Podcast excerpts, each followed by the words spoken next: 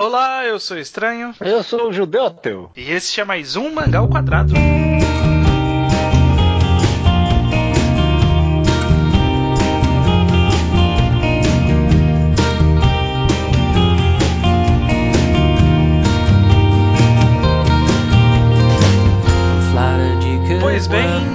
Seja bem-vindo a mais um Mangá ao Quadrado.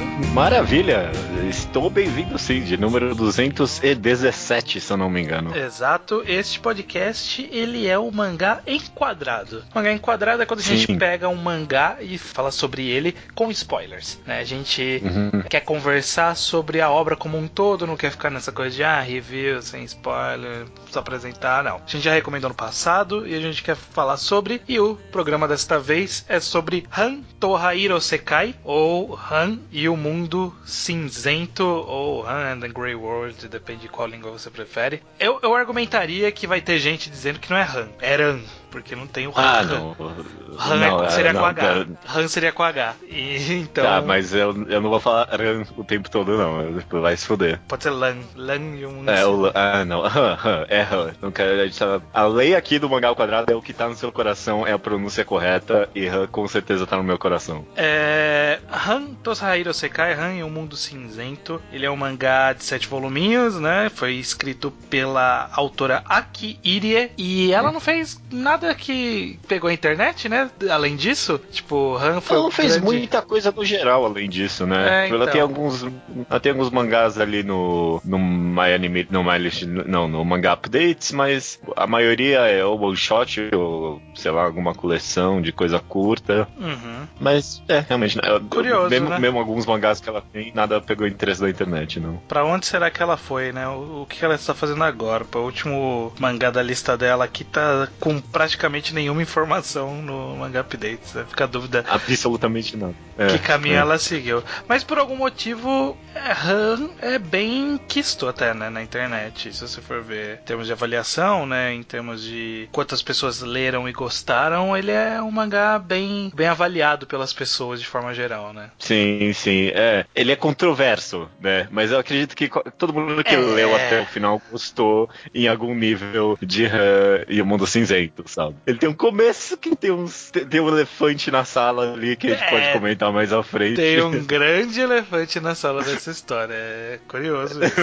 Mas vamos chegar lá. Gostaria primeiro de fazer essas, essa leve referência, porque eu acredito que seja um tipo de história que até que é bem comum no Japão, de alguma forma, não sei, porque eu consigo ver um, um paralelo direto. Que Han ele é um, um mundo que ele possui essa- esses elementos fantásticos, né? Ele possui bastante elemento fantasioso, magias e Sim. criaturas diferentes, etc. Mas ele é meio que apresentado de forma sutil, por assim dizer. E- e- Ele é como. Esse começo ele é como se fosse um grande slice of life de sutilezas do mundo da magia, né? Acaba parecendo inicialmente que vai ser desventuras de Han no mundo da magia. E Acaba sendo mais do que isso, mas ele, mesmo até o final, ele sempre mantém essa vibe de slice of life e, e de é, apresentar e sempre crescer esse world building dele, né? É, e crescer, mas ele não se preocupa em tentar trazer uma coesão, ou tentar Não, trazer uma é. grande explicação, ou tentar justificar. E aí, elementos que eu consigo ver parecido, aquele é, The Ancient Ma- Magus Bride, né? O Mahou Sim, Tsukai no sim. Yomi,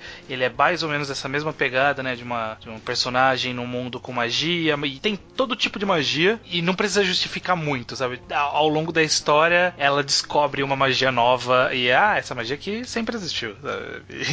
E, e é mais ou menos Uhum. assim. Eu consigo Até pensar termos de arte, Uhum. até em termos de arte, me lembra um pouco aquele Alien Bride. Eu acho que chegou a ler esse, sabe? Sim. De ser um pequeno slice of life, sempre são apresentados novos elementos daquele mundo e são meio que os personagens lidando com esses novos elementos, brincando com aquilo. E sem grandes explicações também. É isso que Uhum. Sim. eu mais aprecio, sem dúvida, no world building de Han, que é o famoso mostre e não fale, É, sabe? É. É, a gente vê muitos exemplos no, no próprio Slice of Life, saindo da magia, mas aí fazendo um paralelo com outras coisas. Se a gente for pensar em Yokohama, uhum. Kaidashi Kiko, por exemplo, ou mesmo Arya e Aqua, com a sua tecnologia, por exemplo, né? Tem uma sim, tecnologia sim. nova que aparece, e aí, ah, tem essa tecnologia aí, né? Sempre teve. É. é que você não conhecia. Pro mundo é tão corriqueiro, né, que ele não se preocupa em explicar. Né? Então, ah, essa, essa, o, irmão dela vira um lobo. Ah, por quê? Ele vira um lobo. Ah, mas o pai não vira corvo e a mãe não é uma maga, por que, que ele vira lobo? Ah, ele vira o lobo. Só que acho que diferente desses mangás, esse é aspecto talvez que Han mais se sobressai em, em apresentar muito despretensiosamente mesmo esses elementos. É algo natural para aqueles personagens. Só, só tem uma pequena exposição quando é algo novo pra personagem mesmo, sabe? Vira e mexe tem alguma coisinha aqui e ali. Mas no geral, é tipo uma página depois da outra de elementos novos, sabe? Sempre uhum. tem alguma coisa nova, sempre tem alguma surpresa. Às vezes é até um pouco inadequado, sabe? O cara para um, um arco dramático para explicar um poder, sabe? Uma coisa assim. É. Uma analogia que eu pensei aqui que muitas vezes ler esse mangá é, é que nem ler uma wikia, sabe? Uhum. Sabe? Quando você abre uma vem wiki, aí você vai clicar... gratuita. Exato, vem uma informação e você, porra, que da hora isso, isso aqui. Ai, eita, caraca, sabe? Aí você vai indo um atrás do outro, sabe? Quando você tá imerso numa é. wiki, você, ai, caraca, perdi meu dia inteiro nessa porcaria. Mas aqui. é uma wiki que não tá tão bem editada porque, tipo, não tem muita informação. você, você abre sim, lá, sim. ah, eu quero saber mais informações disso aqui. Você abre e não tem informação nenhuma lá, sabe? Tem o nome e quem usa. Tem uma hora e quem usa. Sabe?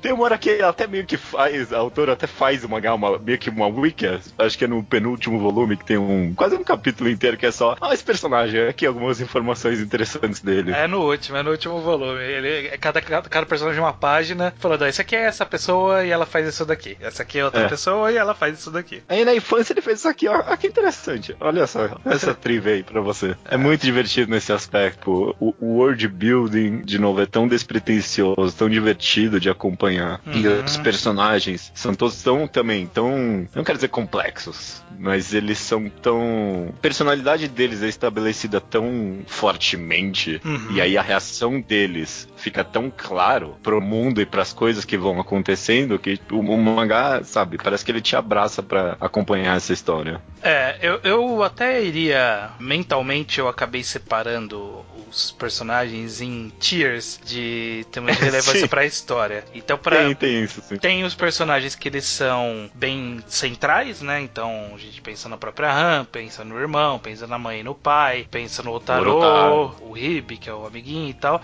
Esses são os centrais. Existem os que são os 100% figurantes, né? Que são, sei lá, aquelas irmãs que aparecem lá no finalzinho sim. e tem a menina da lâmina, a menina do gelo, a menina do, a arma da Sangô lá, da Sangô lá, que é. Sim, sim. A, essa aí que, não, que até tem, desenvolve ela um pouco depois, é muito engraçado. É, então, tem essas que, que, assim, depois a gente vai falar dos principais. Esses personagens Sim. específicos menores, que é o Tier 3 aí que eu tô dizendo, ele, eu acho Sim. que eles funcionam muito bem pra história, porque eles é. são apresentados bem despretensiosamente. O autor, ele nunca se preocupa em desenvolver nada muito complexo com eles, mas ainda assim a personalidade deles acaba se fixando. E às vezes tem até uma evoluçãozinha de leve, como por exemplo exemplo, o relacionamento da menina que é meio macho, assim, com o, com o lobo, no final dá a entender, Sim. em dois quadrinhos, assim, dá a entender que eles estão se pegando, sabe?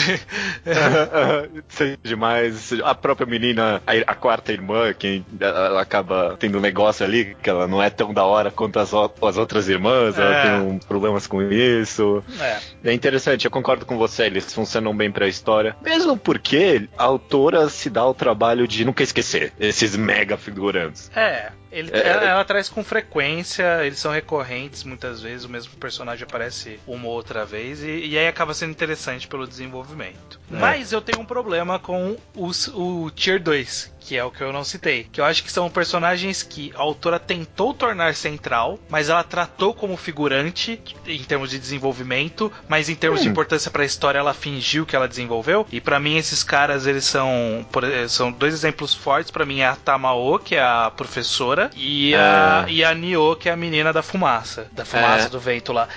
Ele meio que trata como se elas fossem relevantes e desenvolvidas, mas ele nunca desenvolveu elas de verdade, sabe? A professora, é. ela jogou lá, ficou meio perdida por muito tempo, sabe? Tempo até uhum. demais, sabe? Nossa, Sim. tá vindo uma professora aí. Aí ela chega e não faz nada por uns três volumes. Uhum, uhum. E aí eu, nunca, eu não traz uma Pode coisa falar, ou outra, traz uma coisa ou outra delas mais pra frente, mas eu, eu acho que nunca. É, eu, eu, penso mais nessas duas personagens bem especificamente. Nunca cresce o suficiente essas personagens pra história, pro quanto a história finge que elas cresceram, sabe? Uhum, uhum. É, eu, eu, eu não tinha pensado nessa crítica, mas sem dúvida isso é verdade, cara. A, a, a professora, tipo, eu até entendo ela servir só como um personagem escada pra própria Han. Agora, a menina. A menina que deveria ser a rival da Han, Tora joga ela ali, finge que vai ser um, um, puta negócio e não é nada no final, sabe? Não, não é serviu nada, pra nada. nada, nada. É, é, realmente, realmente.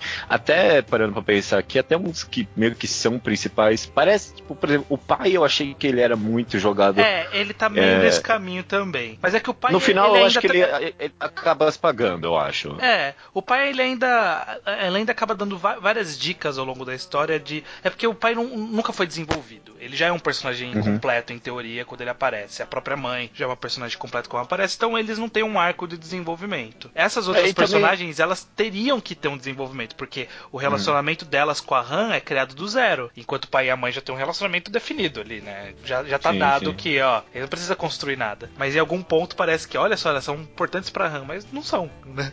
Não, não são, não são mesmo. E também, sei lá, o, o pai e a mãe, eles não têm um desenvolvimento tão grande assim com a Han, é mais tipo pequenos momentos aqui e ali, mas em, em, muitos aspectos o mangá é meio que sobre essa família desfuncional, sabe? Sobre relação familiares e em alguns pequenos aspectos o mangá também é sobre isso, é sobre muitas outras coisas. Então, meio que eles são levados juntos na temática do mangá. Agora, realmente, a professora e a menina é, é, é jogadinho um pouquinho demais mesmo. Eu, eu concordo, eu concordo. É... Mas essas duas mesmo, eu não consigo pensar em exemplos tão. Não, não, é mais tão... essas duas. É, então até, até o cara que é o, o médico das cobras, em teoria, parece mais desenvolvido do que elas, assim. Que, Não, que muitos eu... outros personagens. É, é, é. Mas vamos lá, é. vamos começar pelo começo do, do, dos personagens principais. Eu acho que a gente pode começar primeiro pela própria Han. O que, que você pensa sobre essa personagem, toda a construção que a gente teve dela aqui ao longo dos sete volumes? Dá, dá para ir longe comentando só sobre a Han, né? Eu acho que, obviamente, o. Então vamos deixar a Han por último. Vamos começar, por exemplo, eu, eu adoro o personagem do irmão dela. Sim. Eu acho que é um dos personagens mais interessantes e que tem um relacionamento mais interessante com a própria Han e com as coisas que ela faz, sabe? É, ele ele é. foi criado meio como esse estereótipo do irmão mais velho, protetor e uhum. tal, mas ele, ele tem outras. Quando ele interage com a Han, ele tem essa faceta. Esse é, esse é o personagem pra Han. Mas a gente vê ele em vários outros momentos, eu acho bem interessante como a gente vê outros aspectos dele, né? Sim, sim em pequenos momentos, por exemplo, tem aquela curta história de ele esquecer que ele é um ser humano, tipo, ele ficar cachorro por um tempo, e aí você vê a amizade que ele criou com um cara ali, você vê que ele é meio que valentão ali na escola também, sabe? Ele tem várias facetas, sem dúvida algumas. Sim. Quando eu fui ler esse mangá, eu lembrava do primeiro capítulo, que ele ficava meio porque tem esse grande elefante da sala, a gente vai tratar isso mais à frente, principalmente com o Otaro, né? Acho que esse é o nome dele. Uhum. Mas eu lembrava que o primeiro capítulo ele ficava meio envergonhado, sei lá, quando a Han ficava de corpo adulto, sabe? Meio que caía em cima dele e tal. Mas não, tipo, ele só acha isso, aquilo uma babaquice, sabe? Ele vai lá, dá uma surra nela e tal. Então, eu acho que o,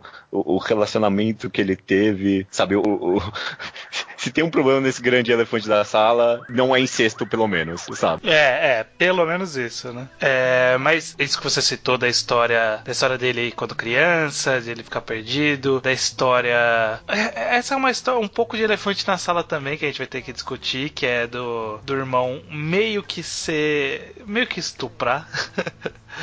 meio que assaltar Algu alguém trouxe essas perguntas, pra, essa, esses questionamentos pra mim no, no Curious Cat quando a gente falou que ia gravar isso. Falando que aquele capítulo que o irmão Sim. é tomado pelos instintos e aí ele sai pegando todo mundo. E em teoria ele pega a menina. No caso dela em específico, eu não considero um estupro porque ela tava querendo desde sempre, né? Ela, Era consensual, desde, obviamente. Desde Sim. criança ela se dedicou a ele e tal. Hum. É, mas ele sair pegando todas as outras pessoas é um pouco errado. É um pouco é, errado. É, é errado, é errado. Assim, esse mangá é cheio de elefantes na sala. Tem esse com et aqui e ali, tem esse problema da, da menina de 10 anos ter um corpo adulto e tal. Mas eu, eu acho que a maioria das coisas acaba sendo justificado, sabe? Que nem essa cena do irmão saindo por aí beijando todas as meninas é errado, mas tipo, é pintado no mangá, porque ele tem meio que um, um instinto animal incontrolável, sabe? Não é nem. Eu não vejo, pelo menos, nem como uma metáfora para alguma coisa, sabe? São as regras do universo sendo colocadas em prática, sabe? É,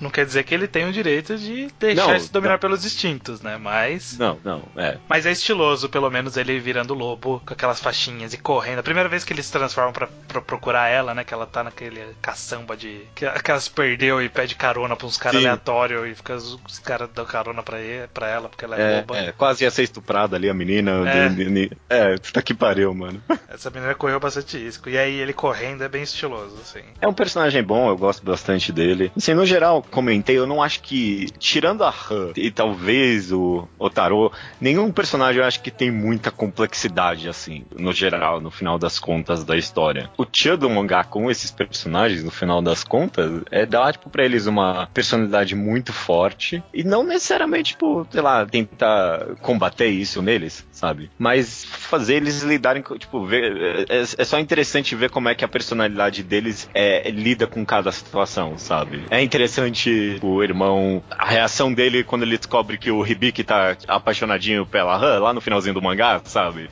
Ele, ele, vira, ele vira pro garoto e fala: Você tá afim dela, eu vou te matar, sabe? E, tipo, quando acontece isso, ah, porra, esse é seu irmão, sabe? É exatamente isso. É assim que ele agiria mesmo. É, é bem interessante. Mas eu acho que, assim, ele, ele, eles têm alguma complexidade. É aquela coisa, é uma complexidade implícita. Uhum. Muita gente vai dizer que é a gente, sei lá, lendo muito na história para falar que tem complexidade. Mas eu acho que só de mostrar que é um personagem multifacetado e todas essas outras facetas fazem sentido com a personalidade que foi mostrada, que foi trabalhada ao longo do mangá, com os relacionamentos, etc. Eu acho que isso já demonstra alguma complexidade. Então eu acho, irmão, até que um personagem complexo de alguma forma, né? Ele ser esse super protetor, mas ele também tem a questão dos instintos, mas ele também tem um senso de dever, ele tem toda essa relação com o cheiro, então quando ele encontrou o Taro pela primeira vez, ele dá aquela zoada falando: Ah, você encontrou uma mulher ontem, uma mulher anteontem, ou sei uhum. tudo com o mesmo perfume. É, eu, eu, acho que existem pequenas complexidades que a gente vai descobrindo pelas interações. Eu, uhum. eu, eu gosto do irmão, sim, como, como personagem.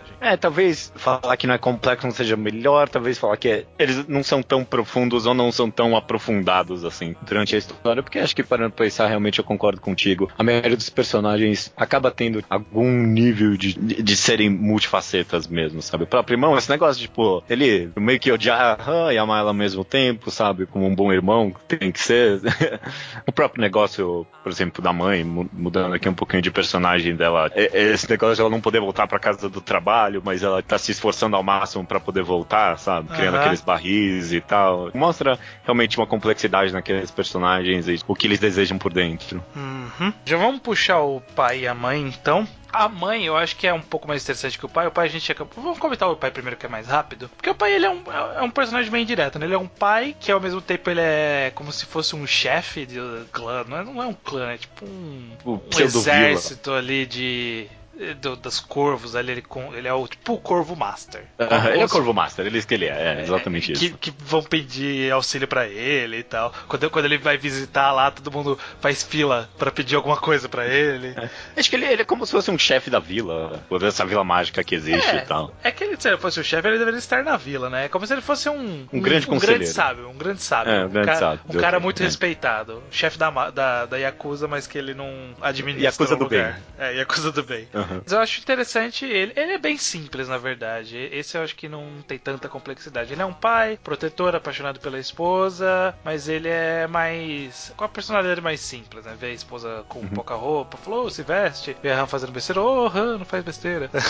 Esse tipo de é. coisa bem simples mesmo, né? Sim, sim. É, ele, ele é um cara carinhoso com todo mundo e tal, quando precisa ficar bravo. Por muito tempo eu achei que ele ia ser arraso, mas teve um momento no último volume que eu. Foi um momento que eu achei tão tocante que eu achei, ah, esse personagem se compensou no final das contas, que é quando ele fala com a Han sabe? Sobre ela. Sobre ela viajar para um treinamento, né? Uhum. E aí ele fala pra ela: Não, você vai ser a sua própria pessoa agora. Parece que ele até meio que entendeu essa grande temática do mangá sobre crescimento, meio que, mas não exatamente um coming of age. E ele fala, e ele fala pra ela, eles se abraçam, eu achei super tocante. E aí mostrou para mim bastante da complexidade daquele personagem, do que ele representa. Ele até pede. Ele, ele pede desculpa pela ausência dele na vida da menina, sabe? Uhum. É, todo mundo ali foi meio ausente. Todo mundo tinha que ter parado essa. Tinha, tinha, que ter parado essa criança muito tempo antes, né? Tinha que ter uhum, dado um, uhum. sumido, um sumiço naquele tênis há muito tempo. É, quem, quem, é que deu tênis pra ela no final? Nem lembro. Foi não, a mãe, é, eu acho, né? Não fica claro. Parece que ela pegou o tênis claro, e. Não, e colocou magia no tênis sem querer. Ah, ela mesmo, tipo. É, não, não fica claro. É como se fosse um tênis mágico. Tava lá o não, tênis okay, mágico. Tem, tem, um tênis ali. Tem um é. tênis ali, é basicamente isso. Esse, esse, é, esse é um negócio que eu pensei várias vezes durante o mangá. Por que alguém não tira esse tênis dessa menina, caramba? Porque de... tira o tênis dela. É, ela não devia. Ela não devia estar andando por aí como adulta. É primeiro passo. Então realmente ele foi um pai, ausente nesse quesito. Mas bom, ele é o mais simples dos dois, né? Não tem muito mais o que conversar sobre isso. É, mas sei lá, eu, eu, eu gostei bastante desse negócio dele pedir desculpa de ser um pai ausente, sabe? Não, não, não, melhorou nada, sabe? Mas mostrou um arrependimento dele de deixar essa menina chegar ao ponto de quase matar todo mundo, sabe? é, de, nossa, é, é a gente vai conversar sobre esses últimos arcos aí mais pra frente. É, é. é, e aí tem a mãe, né? É, e tem a mãe. A mãe, ela tem um pouco mais de complexidade, eu acho, mas ainda assim ela. Hum. A gente não trabalha tanto com ela, né? Ela basicamente é. Ela é a rã crescida com responsabilidade. Então ela tem uhum. essa personalidade meio aérea, Instintiva. meio largada, meio que faz besteira, mas ela tem responsabilidade, ela não abandona o trabalho, é, ela tá preocupada com tudo, ela é super poderosa, mas ao mesmo tempo eu acho engraçado quando ela vai visitar a casa pela primeira vez, que ela tenta. Que, que o irmão, o irmão não gosta, né? E aí ela tenta fazer os doces para agradar o irmão, ela começa a parecer tudo, parece tudo a cidade inteira, sabe? Essa cidade deve ser uma loucura, né? Porque tudo que acontece acontece na cidade inteira, né? É, é, ninguém acha estranho, né? acaba, acaba o fogo na cidade inteira, todo mundo ri na cidade inteira, todo mundo chora na cidade inteira, parece bolo na é, cidade inteira. É, é bom que você comentou isso aí, porque comentando um pouquinho mais abertamente sobre grandes metáforas metáforas visuais do mangá, esse negócio de emoções de, desses personagens poderosos, é, principalmente a Han, no final das contas, refletir em, em, algum aspecto, sabe, na climática ou em coisas fantásticas acontecendo. Ah, eu sempre adoro isso, cara. Eu, eu, achava. O, o mangá ia meio que até o final com as consequências daquilo, sabe? Uhum. Então, o momento favorito meu, por exemplo, é quando a Han chora, né, nos últimos volumes ali, e aí a cidade inteira começa a chorar, e aí tipo, o garoto vai tentar ir para casa, o, o, o, irmão fala: Não, você vai morrer porque se chegar perto você vai ficar desidratado e morrer, sabe? É, que esses outros caras aqui que tem magia não estão aguentando, imagina você sem nenhuma, né? Uhum. É uma metáfora visual que é, poderia ser deixado só nisso, mas o mangá várias vezes trabalha meio que as, os pequenos detalhes do que acontece quando isso é manifestado, sabe? Uhum. Eu, eu, eu, gosto bastante desse aspecto do mangá, bastante, sim. É, mas, é, novamente, né? A mãe ela tem essa complexidade. Assim, eu, eu gosto do micro desenvolvimento que tem no finalzinho quando tenta batalhar com o um inseto lá e aí fala que ela tava tão confiante, tão cega nas emoções que foi o erro dela, sabe? Uhum. De... E faz sentido. Como se derrota Sim. essa personagem super poderosa. É mais ou menos isso, né? Eles estavam. Eles tinham que derrotar insetos, mas nunca era uma coisa super poderosa, né? Então ninguém ali lutou de verdade no passado, né? Então é, eles estavam se preparando para lutar por muito tempo, mas ninguém lutou de verdade. Então faz sentido que ela cometa algum deslize besta, por assim dizer. Ao mesmo tempo que Eu adoro quando ela encontra de novo o inseto, né? E aí ela meio que vai torturando ele mesmo, sabe? Com umas estacas, você vê o inseto Sim. ali gritando. Caraca, é super catártico, sabe? Ver isso. É, bem legal também. Vamos pros Dos- o que- importa agora, né? os dois que, que cercam mais o mangá, né? É, tem, tem o Ribi. é, Tem o Hibiki, Hibiki, né? Não é? Não é só Hibi Ribi? mesmo? Só Ribi. Eu já nem sei mais, é o que? Hibi. Ele serve. É isso aí, né? Ele é o contraponto infantil da Han, um namoradinho. Ele acaba não sendo muito mais do que isso, embora, sei lá, construiu um mínimo necessário pra ter um, sei lá, ter um desenvolvimentozinho dele. Ah, eu quero ser florista. Ou ele era meio bully, e aí, mas era um bully porque gostava dela. E- É, é, é. Aí ele tem um monte de amigos. Em um determinado momento ela fala que ele começa a ligar pras pessoas. Ela, nossa, tem um monte de amigo, né? Ele, "Ah, acho que eu tenho sim. Ao mesmo tempo que só a relação dos dois é tão, é, é tão fofa, é tão gostoso de ver, que você- você vai sendo levado pelos sentimentos dele, sabe? Uhum. Eu, eu adoro o momento em que ele tá indo junto com a Han, vê um monte de insetos, e ele fala pra ela, não vira adulta não, sabe? Eu gosto de você do, Desse jeito, né? desse jeito, sabe? Trabalha muito bem justamente essa metáfora aí sobre a expectativa de uma criança pra vida adulta, sabe? Sobreviver a vida um passo por vez. Sim. Eu acho que ele é Sim. bem relevante pro funcionamento dessa metáfora. Sim, mas é isso aí, ele não vai muito além disso também. Ah, eu, eu- bom, eu gosto de algum, alguns acontecimentos, como por exemplo a participação dele no arco final, que aí ele tira as Sim. estacas e aí queima a mão, e aí ele fica com machucado na mão até o final do mangá, né? Virou Não, sim, não cicatrizes e tal. Sim, sim. É interessante, há, há- esse, esse micro desenvolvimento também. E é feito de forma tão sutil quanto a magia do mundo, né? Ali, ó, você vai ficar com essa cicatriz na mão. Aí mais pra frente a gente vê uma cena que ele tá com as marcas na mão. Então. E, e- É e- sutil e, é interessante. e é uma informação assim bem relegada a um quadro pequeno, sabe? Um É. pequeno fala, aí ele também não ficou com a cicatriz. E aí, é, realmente, realmente, ele ficou com a cicatriz até o final mesmo. O próprio cordão que ele põe em volta dele mesmo pra não ser visto pelo inseto quando ele tá tirando as estacas, era o cordão que a menina fez pra, pra ela e o irmão da Han poderem foder no meio do mato ali. Ah, é verdade. É o mesmo? É o É, mesmo cordão? é, é, é. É a mesma ideia, não é? Mas não quer dizer que é o mesmo cordão. ué. Mas a, a ideia daquele cordão foi, foi introduzida nesse momento, sabe? É, Ó, é. Tem esse cordão aqui que deixa a gente invisível pra gente poder fuder em paz. Ah, agora o menino usa pra isso.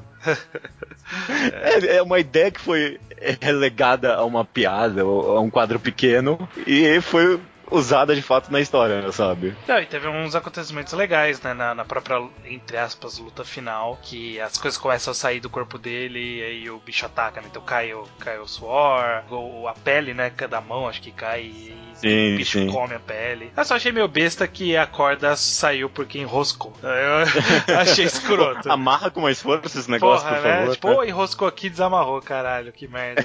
Mas é, no final das contas, esse mangá ele se cede bastante nessa cena de ação, né? É, mais ou É, menos. eu É, Eu, eu- eu acho que, eu acho que, que é que acaba sendo menos cena de ação e mais de. Avisa, Suspense. avisa que vai acontecer e acontece, mas essa construção do avisa e do acontece é interessante. Ele não é. não tem troca de soco, sabe? É, é bem direto, né? Então aparece alguém e. Ah, eu vou usar uma técnica lá. Aí usa a técnica em seguida. Ah, funcionou, ah, não funcionou. Tá, É bem mais direto, não tem um. Ah. Será que o meu poder vai funcionar? Não, não, não um Battle Shonen, né? Aham, aham. É, eu concordo, eu concordo. Não é. Não tem grandes acrobacias, sabe? No, no final das contas. É só. De, de fato, só expectativa e recompensa que acaba funcionando. Uhum. Vamos. Vamos comentar sobre o elefante na sala, então? Então vamos. Vamos, vamos, vamos eliminar isso do caminho. Ou tarô com. com a. Mas primeiro o tarô, né? Porque ele é meio que o pivô disso todo. Depois a gente fala da. É, É. Todo mundo sabe o que, qual que é o problema, né? É, tem um cara que se, Se tem um que se apaixona apaixona por uma menina de 10 anos que, em teoria, daria pra você defender dizendo que, ah, mas ele não sabia. Mas em um determinado momento, no final principalmente, fica claro que ele sempre soube. Não, não é. Não, é? Não sempre soube, mas que ele soube por muito tempo, né? É? Não, no finalzinho mim, ele fala, no finalzinho ele fala, eu gostei, eu gostava de você, mesmo você com 10 anos de idade. Ele fala, Sim. falava isso pra ele, pra ela. Sim, sim, é. Não, ele fala isso, mas o que deu a entender para mim é que eles só explicaram isso para ele quando ele foi revivido pela Han. Eu não então, sei, não. Acho que não. Eu não, acho é? que não. Isso é importante para reclamar ou não disso. É, não, do jeito que, que aparece, para mim fica claro que era. Eu meio que sabia e agora eu tô jogando essa informação porque eu vou morrer, sabe? Não quer dizer que ele sabia desde o começo. De fato, no começo, começo ele não sabia, tanto que naquele festival que ele tá em cima do telhado espionando a Han. Ele não tá nem achando ele ela. Ele não né? acha ela e ela tá, porque ela tá andando como criança. Mas sim, eu sim. acho que algum ponto ali no meio, quando eles começaram a se encontrar com frequência e tal, ele deve ter, deve ter ido pesquisar mais e acabou descobrindo esse tipo de coisa. O que torna extremamente errado. É, então, o que torna extremamente errado. Só que a minha defesa é, ele nunca. Na minha leitura, ele nunca partiu pra cima dela sabendo que ela tinha 10 anos. Partiu. Essa é a minha defesa. Partiu, sei. então, eu achei que não, a não a, menos no final que ele fala eu amo você mesmo você tendo 10 anos. E não, é, então, mas eu acho que ele partiu durante o tempo todo que ele sabia. No começo ele não sabia, ele partiu para cima e depois em algum momento, não fica claro quando, ele descobre e ele continuou indo para cima. Então, mas essa mesmo análise que fosse aí... só no mesmo que fosse só no final. E ele falar que ainda amo ela mesmo você tendo 10 anos, ainda também é errado. Ainda é errado. A, a, gente, a gente só vai determinar o quão mais errado vai ficar conforme mais cedo ele soube. Acaba mim, ele, irrelevante. Na minha leitura, ele só soube no final mesmo. No final, final, quando a Han revive ele, e aí ele, ele conversou com todos aqueles corvos, todo o pessoal mágico, e aí explicaram para ele, ó, você tá apaixonado por uma menina de 10 anos. Essa é a leitura que eu tive. E aí torna bem menos errado, porque. É porque, é porque eu acho que se tivesse isso, eles teria, teria mostrado meio que essa cena acontecendo. Eu acho que por não existir essa cena dele reviver, e aí ele, sei lá, tendo o choque de descobrir que ela é uma criança.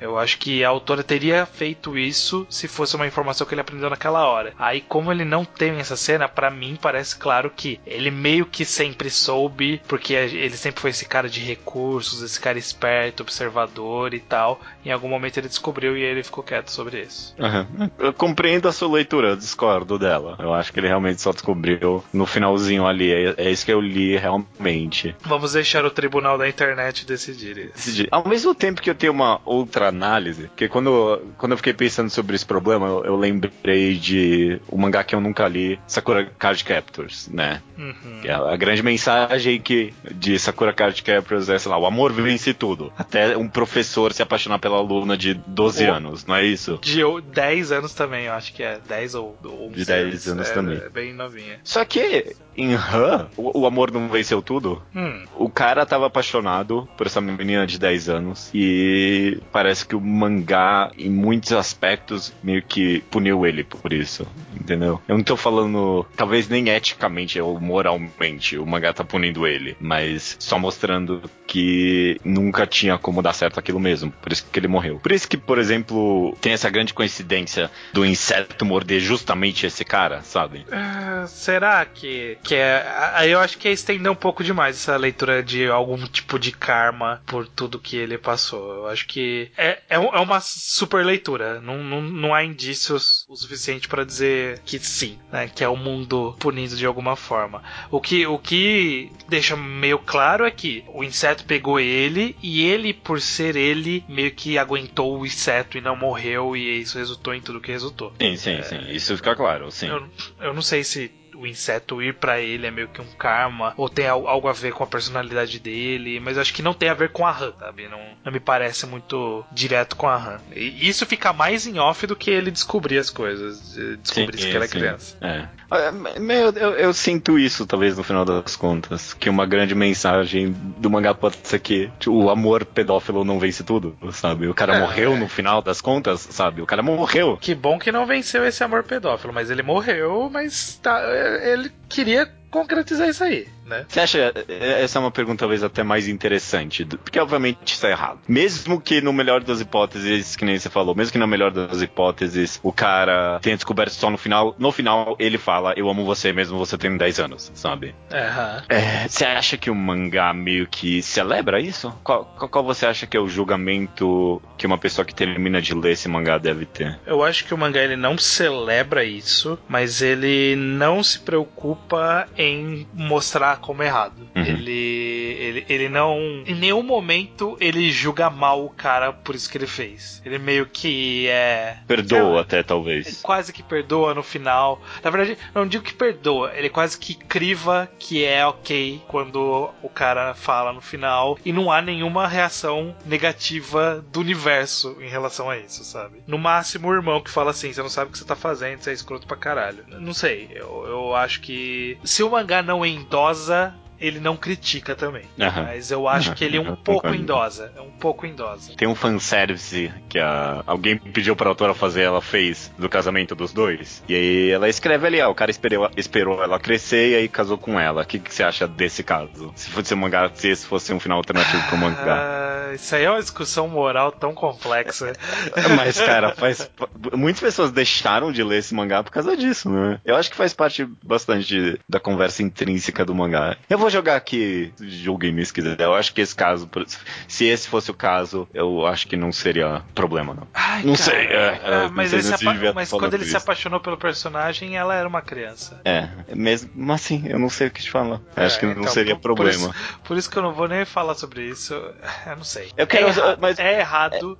É, aí, aí, entra numa, toda uma questão sobre o que, é a pedofilia, se ela é uma doença, o que, que isso representa, é, se a pessoa não fizer nada com sentimento se é errado ou não, provavelmente não, né? Se ele não fez nada. Mas ao mesmo tempo, ele fez alguma coisa, né? Ele levava ela pra sair, pegava na mão, tentou beijar várias vezes. Então eu acho que não dá para dizer que ele foi muito inocente nessa história, não. Pode ser que não mesmo. É, realmente, realmente. Eu, tô, eu, eu quero saber bastante a opinião das pessoas sobre isso, sobre esse aspecto específico. Eu acho que uhum.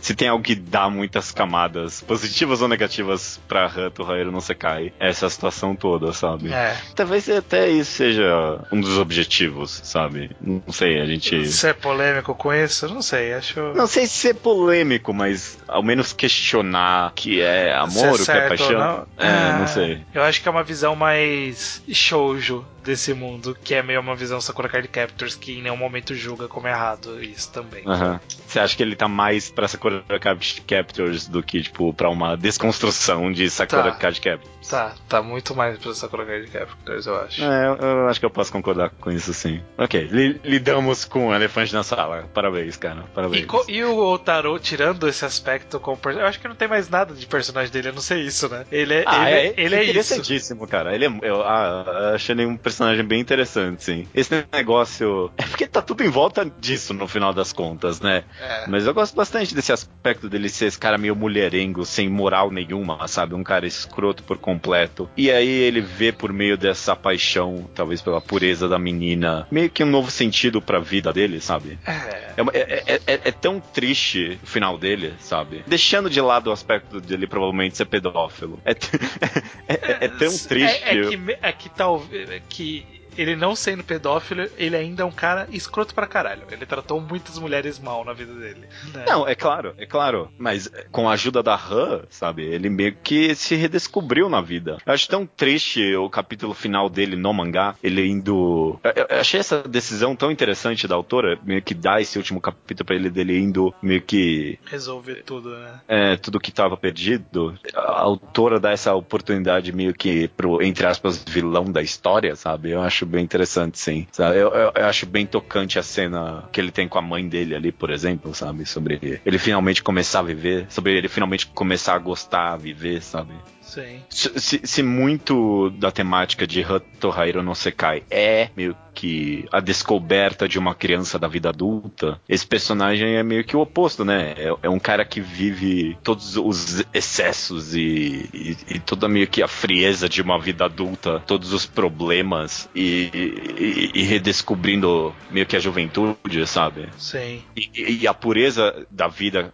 que a vida pode ter, sabe? Quando você olha para ela pelos olhos um pouco mais inocentes, talvez. É. é. É que o grande problema disso tudo é que toda essa análise passa por essa descoberta ter surgido de uma paixão de uma menina de 10 anos. É ruim, eu, eu acho que acaba ferindo muito todo esse desenvolvimento ele ter esse pano de fundo, sabe? É um bom desenvolvimento, é uma boa ideia, sabe? Sei lá, vamos, vamos pegar esse cara que ele era escroto, aí por conta do, dos insetos ele foi se tornou um, um vilão de verdade, escroto pra caralho, mas nesse meio tempo ele acabou descobrindo o amor e por isso, nos seus últimos momentos, ele pôde se arrepender e se de todo mundo e, e passar por todos esses personagens que a gente acabou vendo ao longo do mangá também, então faz todo sentido. Isso é bem interessante, mas ter como grande Não, motivador esse amor é um pouco. Mas é que esse amor- daquele, daquele. hum, né?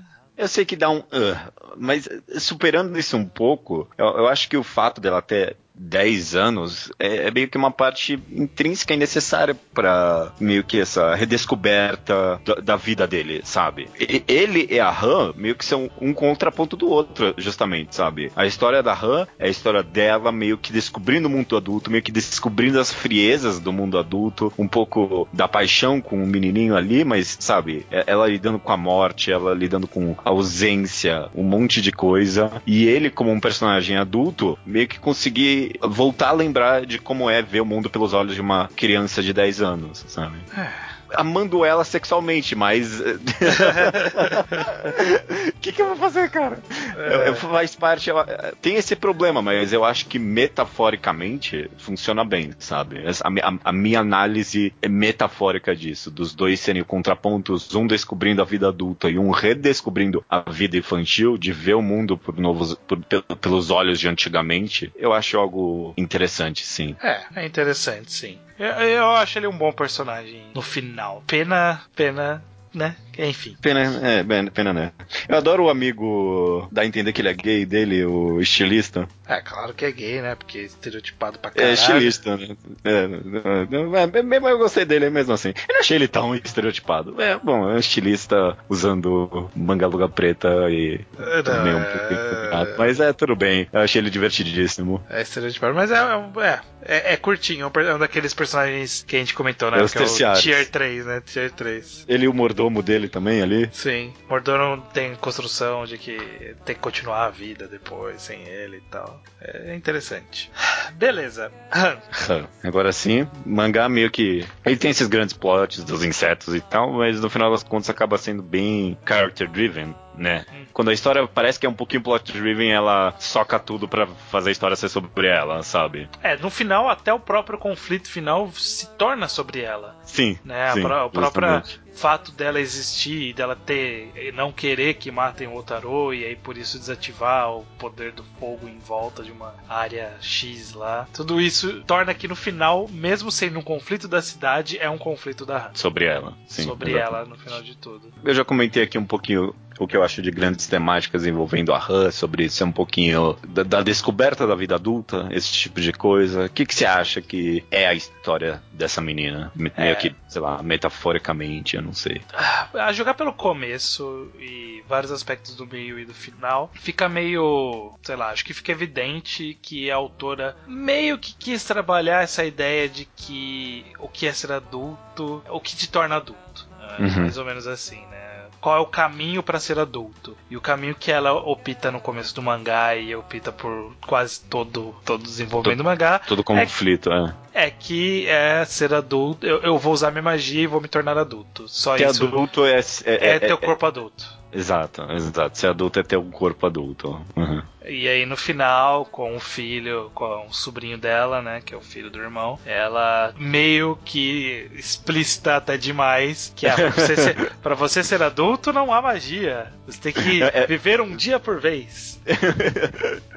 Eu achei que ficou- esse finalzinho foi um pouquinho no nariz, sabe? Foi um pouquinho É. on the nose demais mesmo, é. Foi, foi muito direto, né? Podia ser um pouquinho mais sutil. Mas durante o mangá eu acho que funciona, sabe? É, As eu acho pequenas. que. É, do jeito que é dividido, sabe? Sobre ela descobrindo a vida adulta, sabe? É, ela descobrindo amor, descobrindo morte. O que eu acho pouco problemático é que a gente nunca viu ela chegando à conclusão que ela fala nesse final, né? Porque em nenhum momento existe a transição que ela fala assim, ok, é, ser adulto é diferente do que eu imaginava. É, Nenhum- em, é nenhum, problema. mo- em nenhum momento tem essa lição, né? Uhum. É, então por isso que eu, que eu digo que pelo começo, alguns aspectos do meio e o final parece ser sobre isso, mas eu acho que o, o mangá acaba não desenvolvendo isso de verdade, né? O mangá acaba sendo um vamos acompanhar essa menina fazendo cagada porque ela é uma criança. Só que, só que ela é uma criança com um poder muito grande e que isso causa muitos problemas porque ela tem um poder muito grande. Então, ah, olha os problemas dela porque ela quer voar, e aí ó, ela cai na casa do cara. Ah, olha o problema dela porque ela começa a sair com esse cara, consegue fazer amigos. Então é meio que. Eu, eu não vejo tanto uma evolução da Han ao longo do mangá. Eu vejo mais uma. ela sendo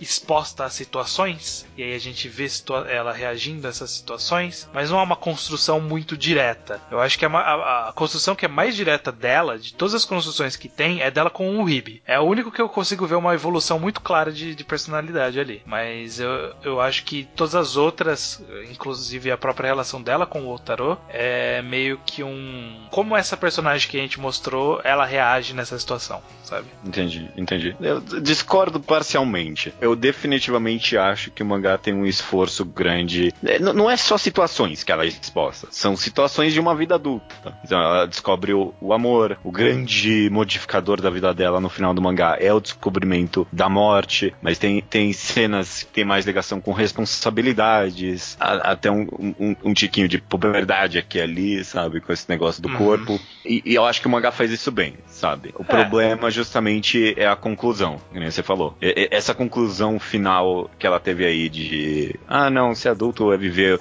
uma vi um, um, dia de cada vez, sabe? É, isso aí não tem no mangá realmente. Eu, eu, eu, eu gostaria até de comparar com Hoshino Samidare. Uhum. Hoshino Samidare tem, essa, tem uma temática um pouquinho parecida que é entender, tentar entender o que é ser um adulto. Num nível até um pouquinho acima, porque são personagens mais adolescentes tentando entender a vida adulta. Aqui é uma criança, né? Uhum. Mas Hoshino Samidare, que nem a gente comentou no, no próprio programa, ele tem um, uma complexidade bem maior nisso, sabe? E, a, uhum. e as conclusões que o personagem, que cada personagem chega é diferente e é complexo e é tudo mais. Aqui é uma visão um pouquinho até mais simplista do futuro, sabe? Uhum. É, é bem, bem mais simplista. E, e, eu concordo com o seu ponto que ela é exposta a várias situações que podem ajudá-la a amadurecer, mas eu acho que o mangá ele acaba não amadurecendo ela ao longo do mangá. É. Parece que ela vai sendo exposta e aí no final, por conta de toda essa exposição, ela vai mudar, mas não é gradual. Até porque, em teoria, é tudo muito rápido. Né? Fica é, meio... é, é. Parece que tudo, no, na hora que começa a degringolar, degringola tudo muito rápido ali. Embora dure, uhum. sei lá, uma ou duas semanas ali, ainda é um tempo bem, bem curto para uma criança aprender alguma coisa de verdade. É, então o, faz o mangá inteiro. O mangá inteiro dura um ano. Eu não, não é, sei um se ano, isso... mas vai avançando vários grandes períodos antes Sim. desse conflito final aí, né? Não, não, e mesmo o final,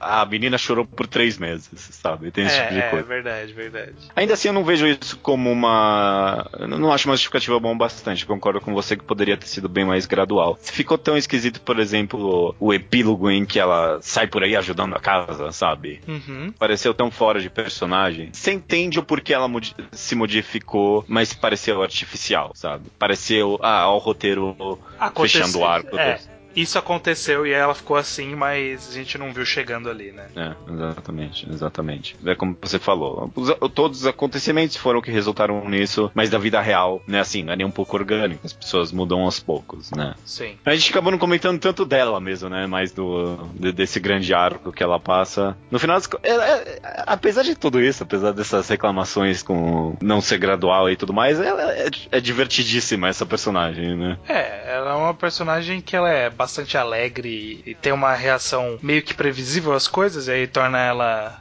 agradável, por assim dizer, né? Acaba uhum. se tornando uma pessoa que você, você tem uma, alguma estima ali, porque, uhum. pô, eu, eu, sei como essa menina vai reagir, olha como ela é alegre, como ela se diverte com tudo e tal. Isso é interessante. O, o, um aspecto que de fato evolui ao longo do mangá dela é a questão das magias, né? A gente uhum. vê uhum. gradualmente as magias se tornando mais complexas e mais completas e mais específicas, esse tipo de coisa. Eu acho isso legal. Esse ponto, pelo menos, seria legal ver essa graduação graduação de desenvolvimento de personalidade junto com a magia. Mas a da magia é. foi feito, foi feito bem, bem sutilmente e gradualmente que foi, que foi, foi, bem feito. Foi uma boa evolução. Uhum. É, não, não. No, no epílogo lá, quando ela tá estourando os copos bem rápido ali, de, com pensamento ali, né? Tá fazendo a água borbulhar, foi, fez sentido, sabe? Foi Sim. interessante. E, e, e, aí tá o grande papel também da professora no final das contas, sabe? Apesar Sim. de faltar uma complexidade nela, ela foi, foi um bom personagem escada nesse aspecto aspecto, né? De, dos poderes, né? É, mas, é. mas, eu acho que é isso, porque ela é uma personagem bem simples, na verdade, a Hannah. É, é, ela é, ela é simples, mas ela funciona como fio condutor da história por causa da personalidade dela, né? Por ela ser alegre, por ter esse conflito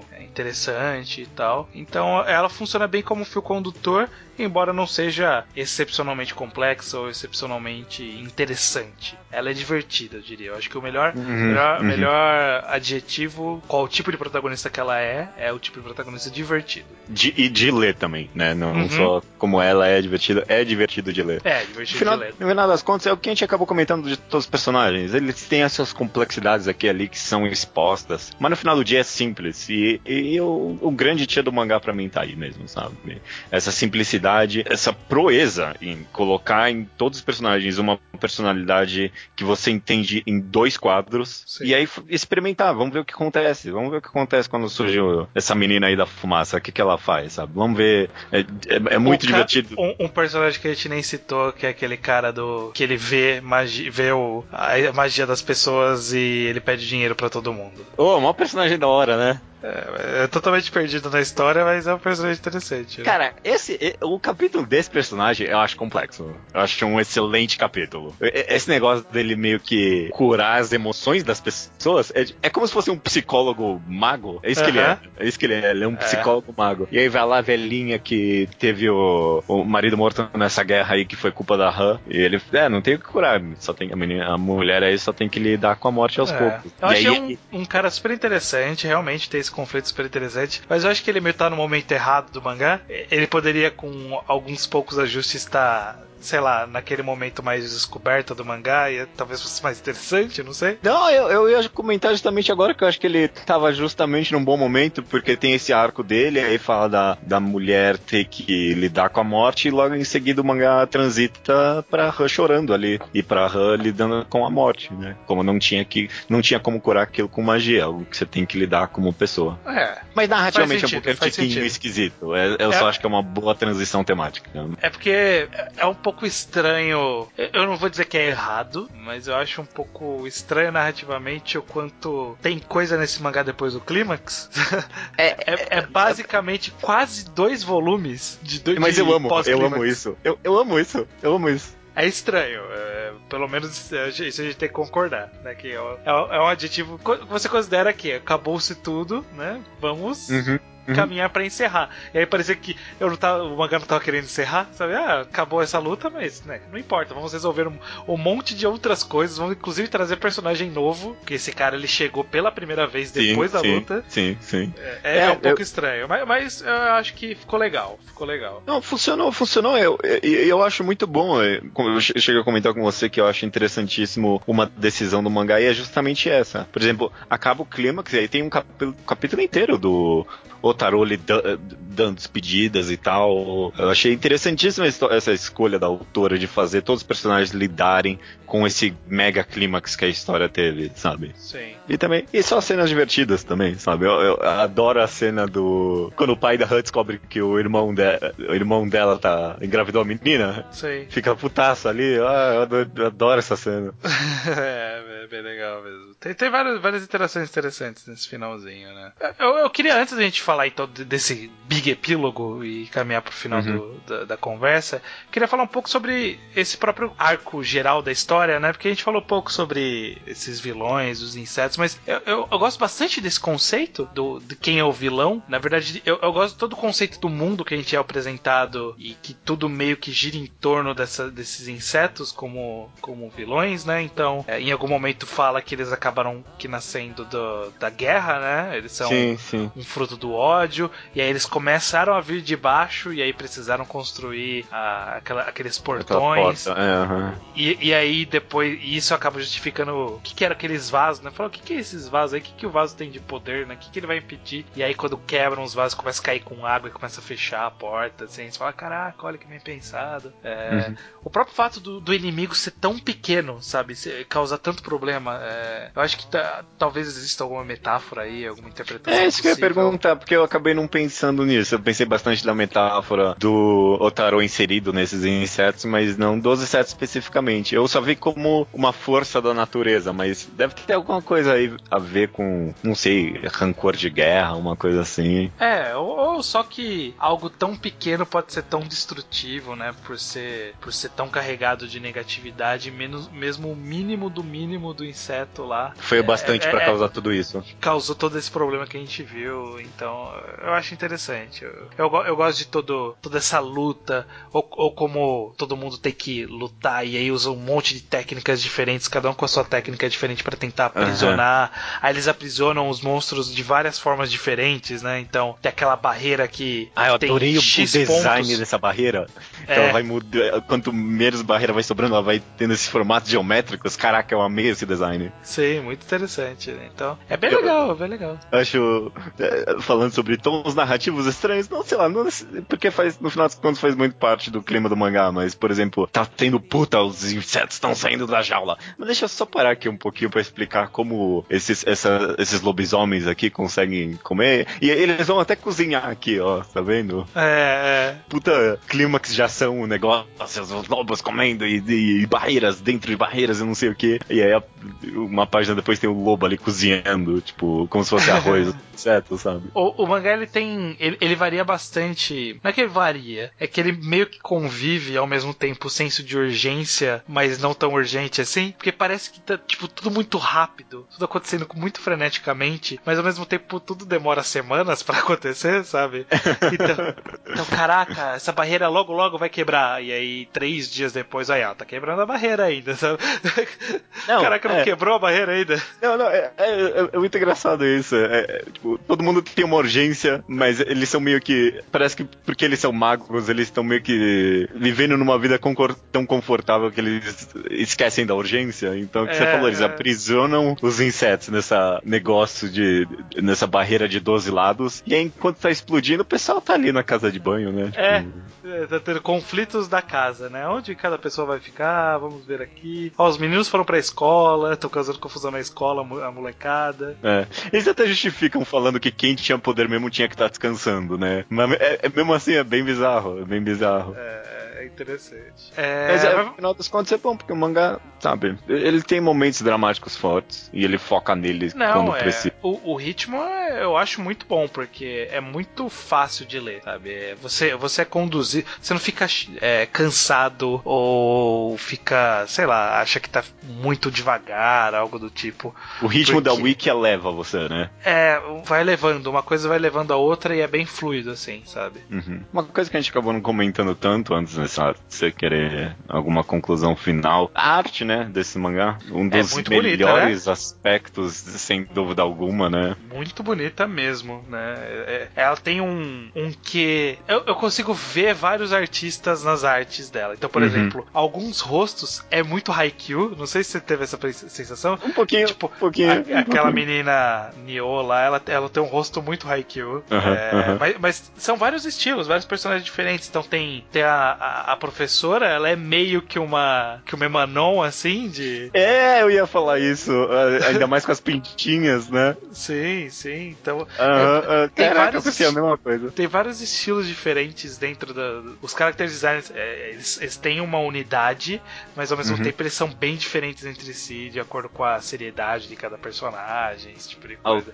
O, o Lobo, é... o Lobo, por exemplo, é super sério e sujo. E tem os corvos, tem alguns corvos que são super cara de bobão, assim, então varia bastante. A autora é muito boa em simplificar a arte dela em pequenos quadros, sabe? Uhum. Quando precisa, ela usa um quadro grande, é cheio de detalhes, é cheio de cenário, mas quando precisa colocar um personagem micro ali, ou, lá, ou, ou até 10 personagens num quadro só ali, todos apertados, você se identifica todos sabe? Sim, sim. Ela, ela criou um design bem único pra todo mundo, no final das contas. Né? Esse, esse, isso sim, caraca. A habilidade do o character design desse mangá, parabéns, viu? Não, parabéns. Funciona, funciona bastante. Não são. É, é, é curioso, porque nenhum é muito memorável, né? Ninguém tem um traço muito único assim, sabe? A mãe é uma mulher.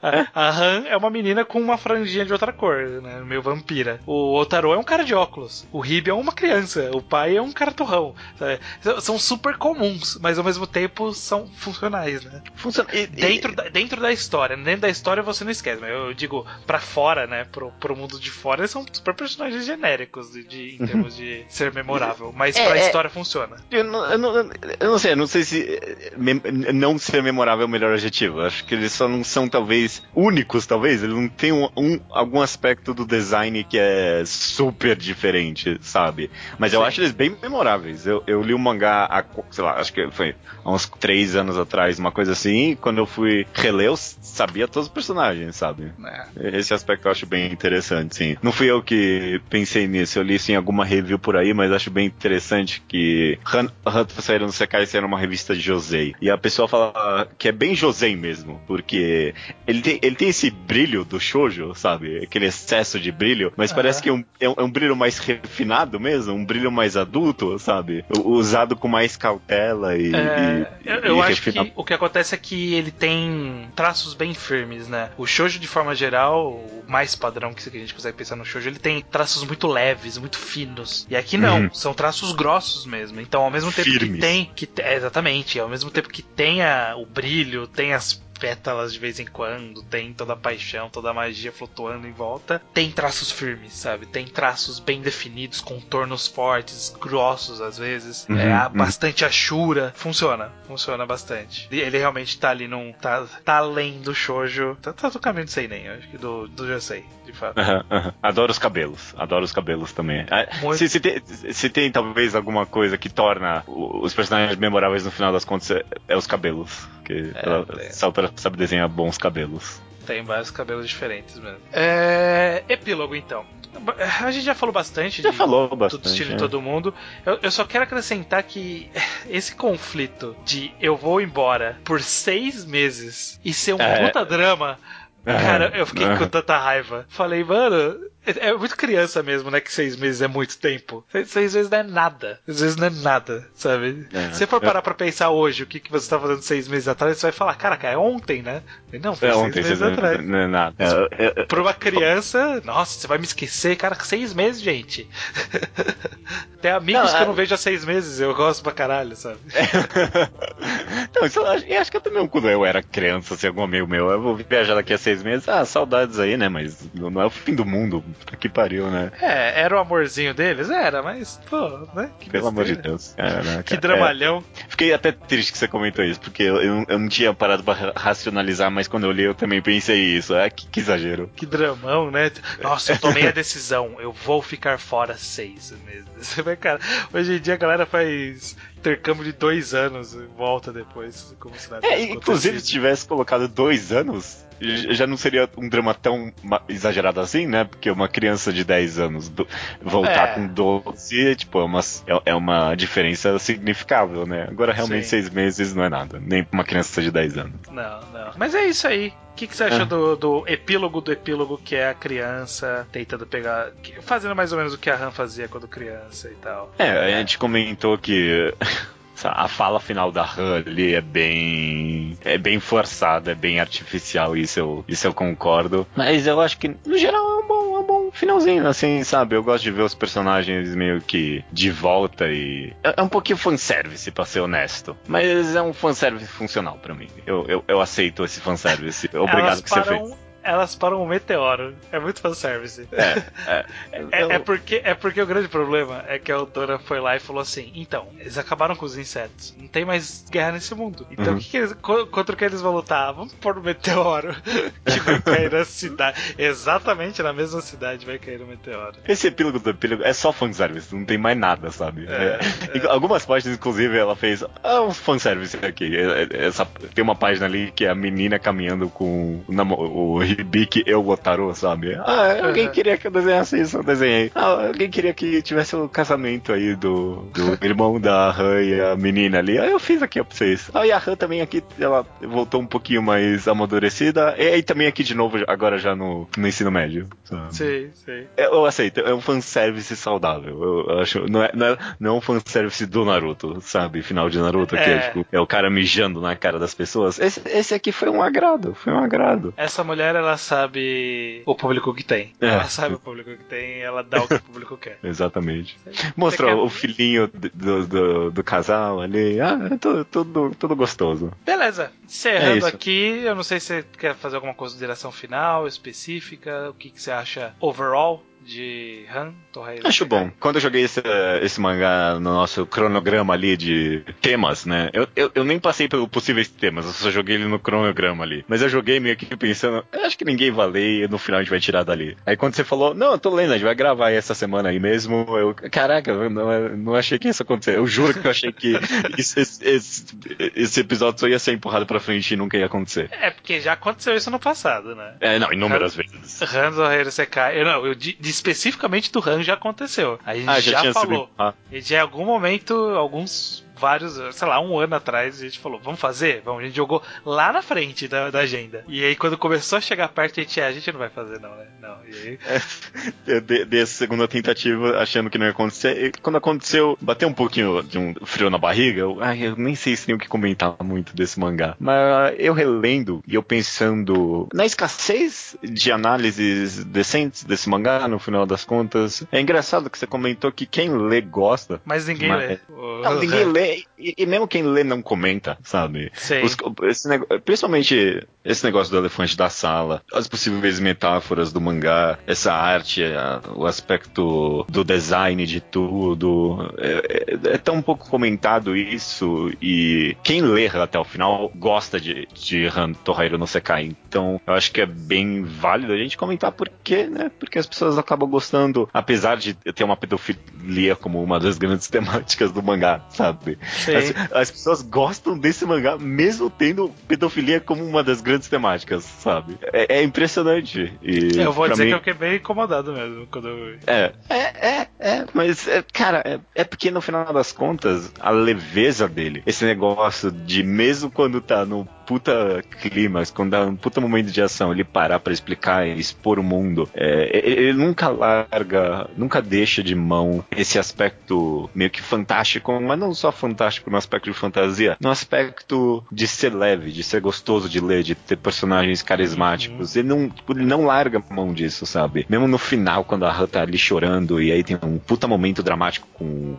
Ribi ali, tem todo o negócio dela tá meio que se desmanchando junto, sabe? Tentando, uhum. tentando explicar isso junto do negócio. Então, eu acho que esse aspecto do mangá, nunca querer largar a mão de ser uma história leve, é o que torna, é o que faz com que todo mundo goste dele, mesmo tendo pedofilia. Beleza. Minha opinião sobre Han uhum. é que eu acho que essa questão do grande elefante na sala, é, eu percebi logo quando comecei a ler que realmente isso parecia muito estranho. Mas se for pensar em termos de estrutura, o Han ele foi bem a autora de, de Han foi bem esperta nisso, porque ela apresenta isso, apresenta um pouco mais, e aí some com isso da história. E aí fica um bom tempo sem isso, porque tá tendo os outros conflitos desenvolvendo outros personagens, aí traz os insetos, aí o cara é pego pelo inseto, e aí começa a mostrar muito pouco dele se relacionando, e aí só lá na frente, depois que você já tá envolvido com o mundo, ela começa a trazer mais de novo essa relação dos dois, e aí uhum. você, você meio que já tá pego por causa dos outros assuntos, e aí você não te, não te afasta isso, né? né? Então você já se comprometeu demais com o mangá para se afastar naquele momento. Então Sim. acho que foi, foi feito de uma forma inteligente para evitar a trava das pessoas que vão ver isso e vão achar ruim e já desistir. Se, se continuar se exibindo com frequência, ia desistir rapidamente. Uhum. Mas de forma geral, eu acho um bom mangá, sim. Eu, eu, eu diria que é um mangá que ele é tão leve, tão tranquilo de ler, que ele é um mangá bem recomendável para pra qualquer pessoa que já leu muita coisa pra, de mangá, leu pouca coisa de mangá e nunca leu mangá. Eu acho que funciona para qualquer categoria. Aham, aham, aham. Ele é, ele é tão ele é tão não carregado de nada específico do mundo dos mangás, mas ao mesmo tempo bem feito que funciona para qualquer nível de conhecimento que você tem, ele vai ser uma leitura agradável. Eu, eu acho interessante que é um mangá com puta cara de teria um anime, seria pop mais popularzinho, teria licenciamento e não tem? Eu não sei se saiu em outro país, não sei se saiu nos Estados Unidos, eu olhar aqui rapidinho não saiu em lugar nenhum, né? Não saiu em lugar nenhum. Pô, esse era um mangá bem gostosinho de sair no Brasil, né? Né? Dá pra sair tranquilão ele. Tranquilão, cara. Eu acho que. Bom. Não, não vai sair. Se... Ah, vai saber, cara. Tanta coisa que a gente achou que nunca ia sair aqui no Brasil. Não, mas esse não vai. Ah, por quê? Uma pessoa de editora vai chegar nesse mangá. Se chegar é por, por, porque a gente tá comentando. Porque não é possível. Porque é muito é. específico. Pouca gente fala sobre isso. Ele não tá na boca da galera, né? Eu acho que esse, junto com The Music of Mary, entra na lista dos mangás. Se um dia sair no Brasil, é por causa da gente. É, The Music of Mary, Nani Master Kurosawa. E o Nani Master Kurosawa. Ok, tem três pelo menos aí. Os, os outros dá pra conhecer por outros caminhos. Mas quem tá. tá empurrando esses três aí é a gente. Eu quero que um dia. O Nani Master nem tanto aí, é conhecido na boca do povo. Tomara, cara. Eu, eu nunca achei que. Mano, tanta coisa que eu achei que não quer sair. Happiness. Que você achou que um dia ia sair Happiness no Brasil? Pois é. Como o primeiro mangá do time no Brasil. É, como é, loucura. É isso aí, uma boa, uma boa leitura. E, e é... comentem, comentem, comentem bastante de uh, Torreiro no Sekai, sobre o Elefante na Sala, sobre design, sobre os personagens, qual o seu momento favorito ou mais engraçado da história, eu quero, tomara que tenha gente comentando. Mangá grafia normalmente Sim. tem menos, mas se tiver um ou dois eu já tô né? Enquadrado. É, o enquadrado normalmente tem menos. Normalmente tem menos ainda de mangá menos conhecido, pouca gente vai ler mesmo. Mas a gente faz programa do que a gente quer. A gente faz fazer programa do que dá popularidade. A gente tava falando de One Piece Naruto Toriko. Até hoje. Até hoje, não, porque dois desses acabaram, mas os We were in love. Look at us now. Oh, look at us now. Oh,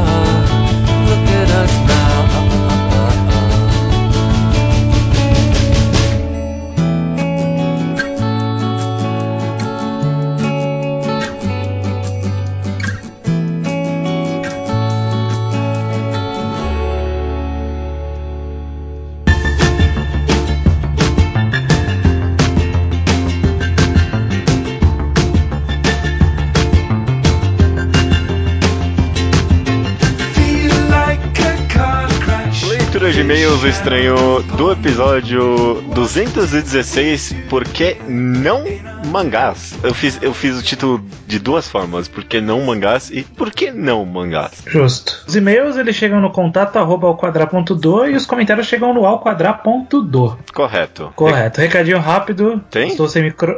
Tem, eu estou sem microfone, por isso minha voz está estranha. Ah, sim. Isso pode resultar no atraso do próximo podcast. Vamos descobrir quanto tempo vai demorar para chegar o fone novo aqui. É, acho pouco provável, porque não atrase o próximo podcast. Mas não, vamos ver, né? Vamos ver. Sou pouco report então, aquela sessão que são coisas do passado ou qualquer coisa que não tenha a ver com o tema do programa. Começando com Sávio Carvalho Siqueira, que começou a ler, pintou e está gostando bastante. Também comenta do episódio de The Music of Mary, que a ilha onde homens e mulheres se encontram apenas para reproduzir é parecido com uma tribo chamada Amaracarci. É, acho que é isso que tem. Hum, Amaracacri. Amaracacri, correto. Que tem essa exata característica cultural. Esse nome é o que? É, é tribo brasileira? É, não, não, ele não chegou a citar no e-mail, mas ele falou que ele não sabe se o Furiar tinha esse conhecimento quando ele fez isso, mas ah. que era assustadoramente muito próximo. Caraca, é, imagina nessa que não. vila Nessa vila também era comum relacionamento homossexual e só ter relacionamento entre homem e mulher para reproduzir também. Achei interessante. É, bem interessante mesmo. E o Manuel, aqui finalizando já um pouco o repórter curtíssimo, o Manuel ele é a favor de uma mangagrafia do maior autor do século, Boichi. Nossa. Palavras dele aí, palavras dele.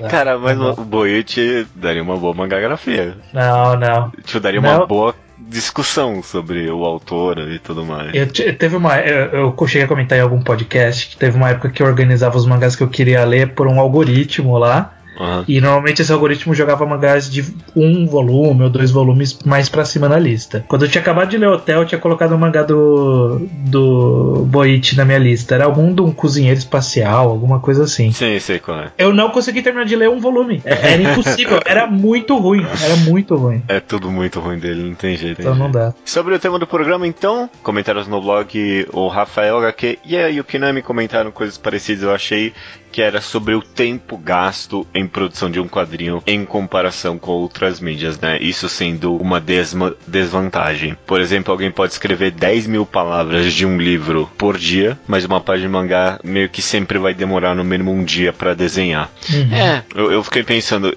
conversei bastante sobre isso com o Luke, que tava comigo no Skype outro dia desse. eh, Renderei até um outro programa sobre, só sobre essa discussão. Mas eu dei minha opinião ali no blog. Eu acho que no final do dia, eu acho que mangás n- não é uma desvantagem em quesito de tempo de produção, não. Hum. Porque, porque por exemplo, pe- pense em filmes. Pe- Pense, por exemplo, numa animação Pixar. Demora uns 4 anos no mínimo pra produzir e os caras já chegaram no talo do quanto dinheiro e gente dá pra.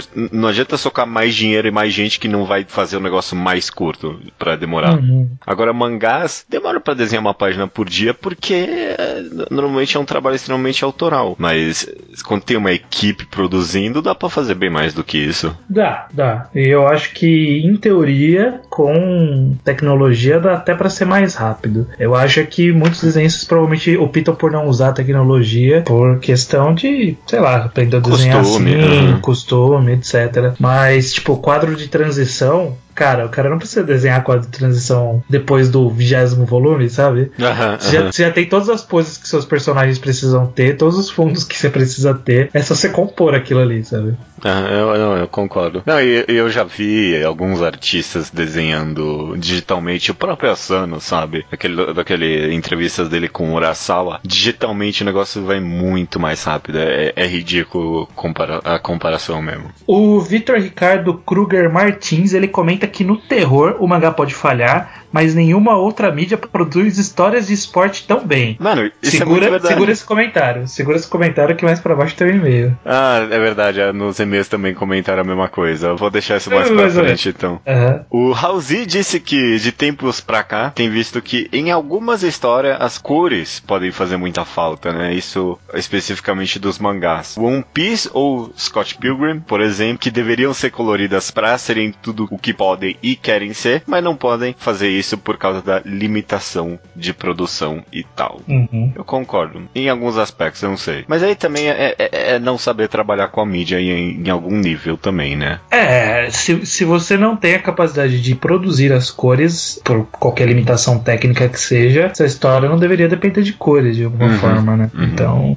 É, é, a gente já comentou isso, acho que foi no reenquadrado de One Piece, como é frustrante e você ficar, cara, não faz isso quando algum autor escreve no mangá, olha, isso aqui é muito vermelho, nossa, sabe? E aí É. tipo, o mangá é preto e branco. Não, é, isso aí não é culpa do mangá, isso é culpa sua que não soube escrever uma história. É, que não dependia da cor, né? É, exato. O Matheus, de 21 anos, no e-mail, ele diz o seguinte: ó, O último episódio me fez pensar bastante sobre os gêneros é, que muitos mangás abordam e como eles possuem alguns problemas. No meu caso, são os de esporte.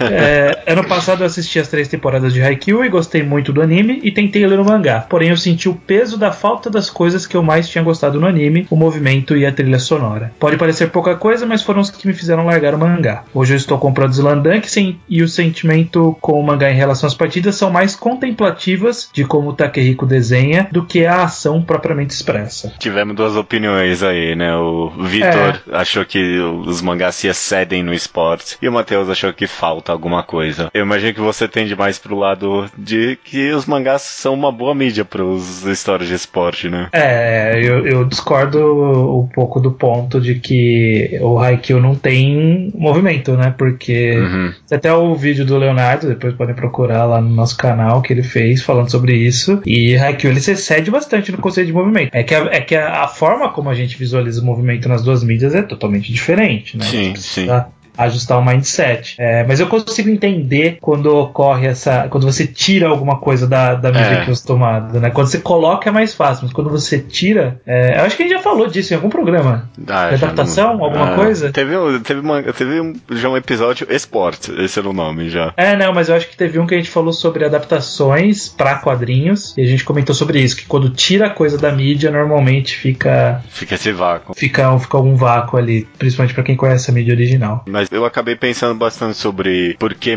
pra mim, mangás se, se excedem como histórias pra contar histórias de esporte. Eu acho que tem muito a ver justamente com o ritmo de leitura, porque o Matheus pode gostar, mas o que muita gente reclama no anime de Haikyuu e em anime de esportes em geral é que os caras têm um pens- mega pensamento com a bola no ar, sabe? Os caras têm- batem um papo enquanto a bola tá no ar ali. E o mangá, por ter o seu próprio ritmo, a temporalidade ser um negócio mais vago, que acontece entre os quadros, ele pode fazer essa construção a esmo, sabe? Sem se preocupar. Aí. O Jorge Jostar comenta o seguinte, ó. Discordo de você quando dizem que o ideal seria, um seria que um autor desenhasse e o outro escrevesse. Claro que há excelentes exemplos disso, mas só acredito que funciona quando o roteirista também conhece dequadrinização. Como exemplo, as primeiras edições de Demolidor que envolveram Frank Miller, o roteirista não conhecia de quadrinização e às vezes a história passava ou ficava muito curta para aquele número de páginas ou algumas cenas era difícil de pôr em quadros. É, É. é, Co- Considerando a estrutura de mangás que a gente conhece, que é a estrutura de capítulos, realmente o roteirista ele precisa sa- ter algum conhecimento. Não sei se conhecimento de quadrinização, mas pelo menos conseguir saber medir o que cabe em X páginas e o que não cabe. Realmente, essa noção é necessário ter. Eu não sei se precisa ter quadrinização, saber quadrinização direto, assim, mas ele. Até porque eu não, eu não sei se. Cada roteirista vai trabalhar de um jeito, mas eu não sei se ele precisa desenhar, escrever página a página. Ele pode escrever um roteiro geral, falar quais são os grandes plot points e tentar fazer caber na, naquelas páginas, né? Uhum.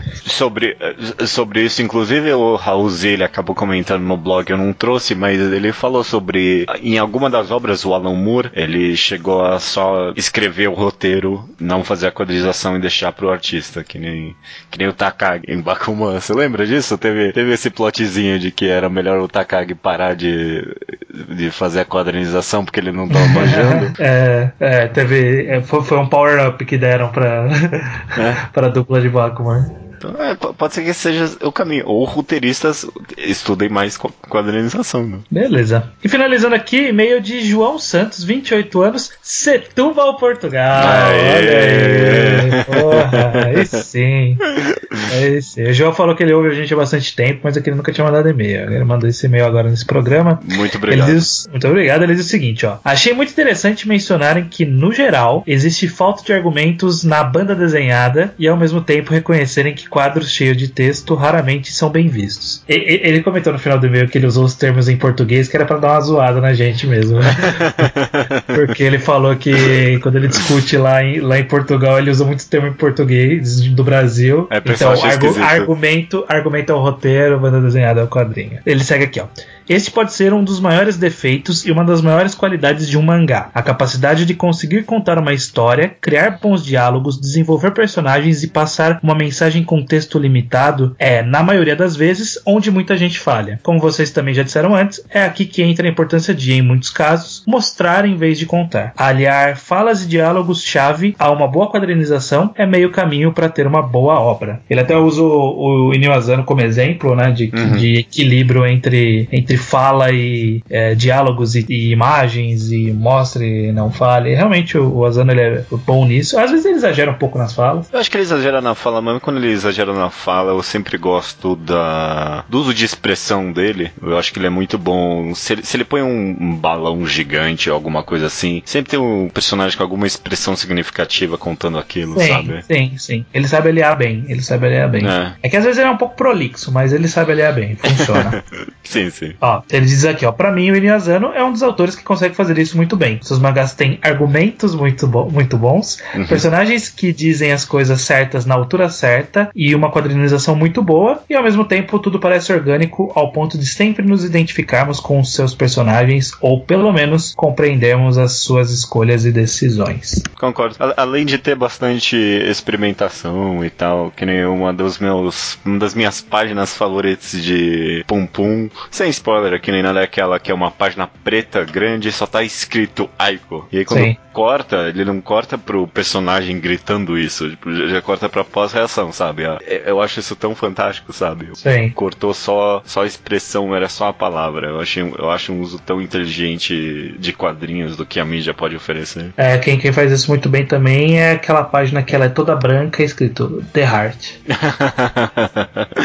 Cara, e, e não é nem mentira, viu? Eu não- isso é verdade. Isso é Eu verdade. lembro, eu lembro muito pouco do contexto de The Heart pra poder jogar sem, sem o, a casca do meme. O pessoal tira sarro, mas eu. Faz tempo, uns três anos atrás, eu fui reler esse capítulo, é o capítulo do Kiora. É- é- ele tinha umas experimentações quadrinísticas bem interessantes ali, sabe? Uns ângulos bem malucos. Ah, é, no Dá final- um vídeo essay, dá um vídeo essay defendendo The Heart. Dá, dá, dá. Rende um vídeo assim defendendo The Heart. Vamos ver isso aí. Vamos ver isso. Agora, nesse finalzinho de podcast, eu comprei Overwatch. Agora eu tô junto com você e mais uma galera aí nesse. Nessa coisa que eu não deveria ter feito, né? É, agora que entrou já é tarde demais. É, infelizmente. Eu, eu, eu comentei com vocês. Eu, eu sabia que eu ia me arrepender na hora que eu comprasse e foi exatamente isso que aconteceu. tava, tava terminando de baixar, você, ah não, por que compra isso? não, né, não, na hora que caiu o dinheiro na minha conta, eu, puta que bosta. Caralho, mano.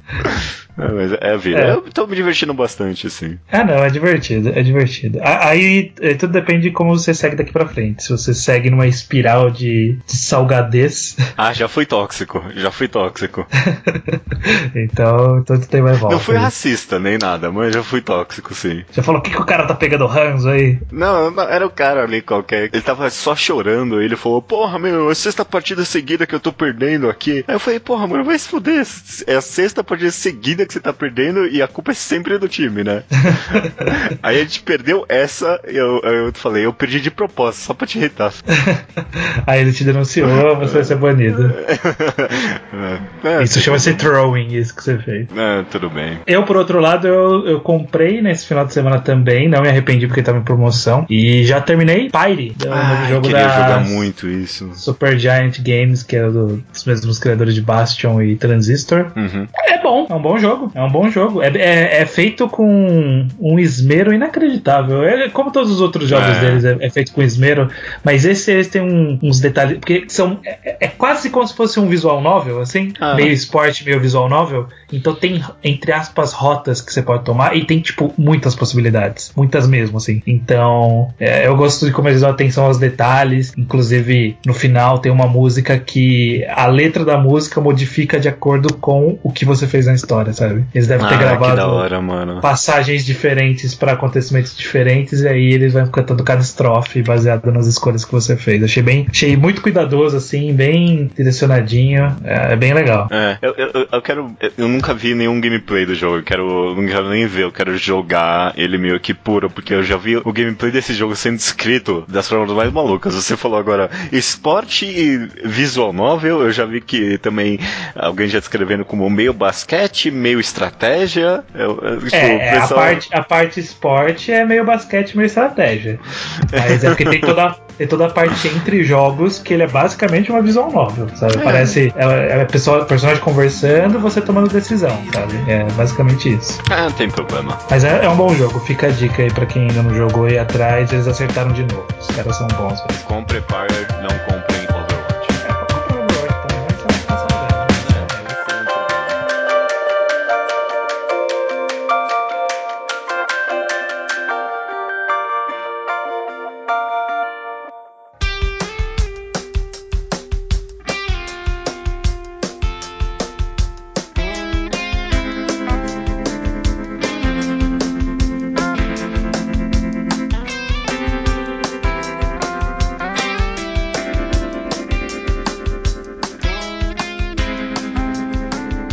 Recomendação da semana é minha, Judeu. É só assim estranho. Boa sorte, viu? Espero Na que verdade, você não recomende o que eu estou pensando que talvez você vá recomendar. Vamos ver. Talvez eu vá. Eu não sei se é o que você tá pensando, Eu- mas eu acho que já está na hora. Ah, filha da mãe. A gente demorou demais, mas já teve pra ter o gostinho de perceber que ele tá fazendo de novo. ah, filha da mãe. Eu, tá Eu me estou roubando. falando de A Trail of Blood Ah. ou Shino Wadashi do, do Shuzoshimi. Ok, ok, Tava ok. com esse engatilhado aí? É, eu, pensei, eu juro que eu pensei aqui, se ele não recomendar essa semana, eu vou recomendar semana que vem, porque esse capítulo, o último capítulo, é, essa história é boa, tipo, sabe? Eu tô É. vendido já. aham. O, o título é como se. O, o, nome em português seria um- uma trilha de sangue. Uhum. Ou sangue no caminho, alguma coisa assim. Enfim, o, o nome não tem nada a ver com a, com a premissa, que eu vou falar só o comecinho pra não estragar a leitura de ninguém, mas é basicamente a história de um menino com uma mãe super protetora. Sim. Essa é a história. É, é É. basicamente isso a premissa. E o que vai se desenvolver através disso é. a- Aquilo que a gente sentia quando a gente li- leu Inside Mari, que a gente ficava naquela, o que, que esse cara tá querendo? É. A, gente ficou- a gente ficava por muito tempo e ele con- continuava apresentando coisas novas e a gente continuava se perguntando o que, que ele tava querendo. É, Chino Wadashi de Oshimi, né? O mesmo autor de. Exatamente, o mesmo autor de Inside Mari. Então, essa sensação, ele tá fazendo exatamente a mesma coisa aqui. A gente tem uma ideia do que, que ele tá tentando mostrar, mas a gente não sabe. E aí ele vai mostrando coisas novas, a gente vai se surpreendendo, mas ainda não sabe pra onde ele tá querendo ir. Aham. E é- essa sensação de descoberta capítulo a capítulo é tão gostoso de acompanhar. O, Su- o é um dos poucos caras que é gostoso acompanhar enquanto tá publicando. Sim. Porque você fica naquela sensação de caraca, o que, que tá acontecendo? Quando sai capítulo, você quer ler pra ver o que vai acontecer, sabe? Não tem uma, não tem uma obrigação de, putz, saiu capítulo novo, vamos ler porque eu quero saber o que vai acontecer. Não, é caraca, vamos lá, vamos lá ver o que, que saiu. Sim, sim. Então, eu, eu não sei qual é o planejamento dele, se é história curta, se é história longa.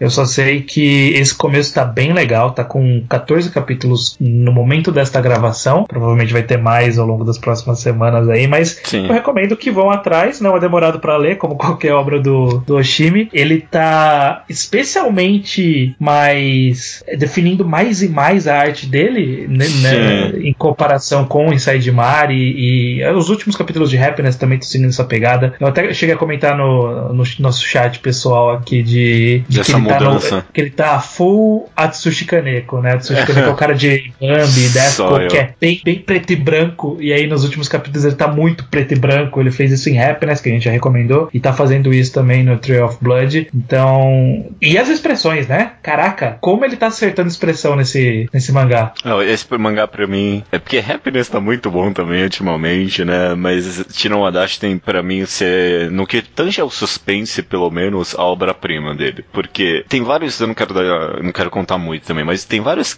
trechos do mangá que realmente não acontece nada. Não acontece nada. Mas é um nada numa tensão tão constante. Tipo, você fica. "Ai, Ai, caralho, vai acontecer alguma merda. Vai acontecer alguma merda aqui. Caralho, É. que, que merda vai acontecer aqui? Você fica assim o tempo todo. É muito bom, cara. É, é, é o que você falou. é, você fica toda, toda vez que sai, você fica, puta que pariu, vamos ver isso aqui. Ele Uhum. sempre termina num cliffhanger bom. Eu recomendo também muito, muito fortemente no Wadashi. O, com essa, você já não tava no grande panteão dos mangakas contemporâneos. Porra! O, aham, o Oshimi. Chegando de braçada, braçadas Caraca. largas, assim. É, eu, eu tava comentando com o Luke sobre isso. Acho que ele que falou pra mim que é, é, ele gostou muito de Akunohana, ele gostou muito de Inside Mari, mas nunca que ele achou que depois dessas duas ele ia vir na abraçada com mais duas tão boas quanto, sabe? É, então, ele tá vindo bem, ele tá vindo com uma carreira boa Uhum. e estou aqui então convidando os nossos ouvintes a entrar nessa jornada de acompanhar a Trail of Blood, Shino Wadashi. Uhum. E essa então é a recomendação da semana. Excelente recomendação, queria ter feito.